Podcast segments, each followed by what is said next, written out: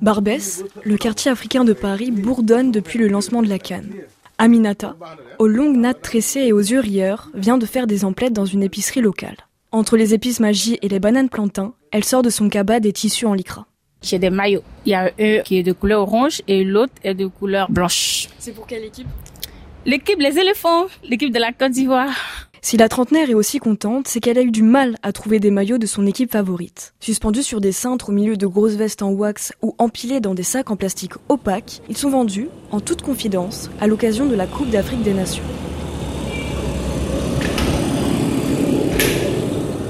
La boutique de Mamoudou fait l'angle d'une rue et est pleine à craquer.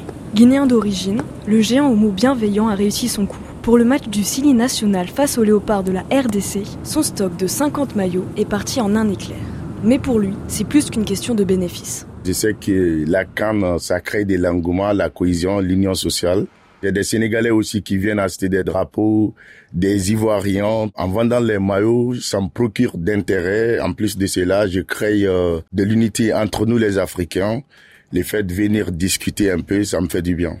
Ça me prouve que euh, vraiment on est unis entre nous. Pourtant, pas facile de vendre des maillots de football en France. Entre les coûts de production, les coûts logistiques et les taxes, c'est surtout le transport qui fait gonfler le prix des maillots chez les revendeurs. Il faut d'ailleurs compter 90 euros pour un maillot d'une équipe qui a su s'imposer sur la pelouse. Mais Mamadou le sait, à ce prix-là, très peu pourront se les offrir. Il a donc trouvé une solution, moins coûteuse. Moi, je prends mes maillots euh, en provenance de la Guinée parce qu'on a pas mal de magasins qui les vendent en gros, en détail. Donc, euh, je me procure euh, à travers mes petits frères qui sont là-bas, qui me ramènent des maillots. Achetés une quinzaine d'euros sur les marchés de Conakry ou Dakar et revendus pour deux fois leur prix en France, ces maillots non officiels parcourent des kilomètres en soute ou par cargo. Une situation bien connue par Ahmed, qui dissimule ses maillots en arrière-boutique sous une pile d'encens et de musc solides.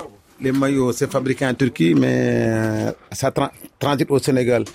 Pour pouvoir les transporter, c'est risqué déjà, mais malheureusement, on est obligé de le faire puisque les supporters, ils ont besoin de la couleur de leur pays. Comme Mamoudou, Ahmed ne respecte pas la loi française, pourtant les risques sont bien là. En France, la détention de contrefaçon comme la vente constitue un délit. Les vendeurs et détenteurs de marchandises peuvent encourir des sanctions pénales de 300 000 euros d'amende et à près de 3 ans d'emprisonnement.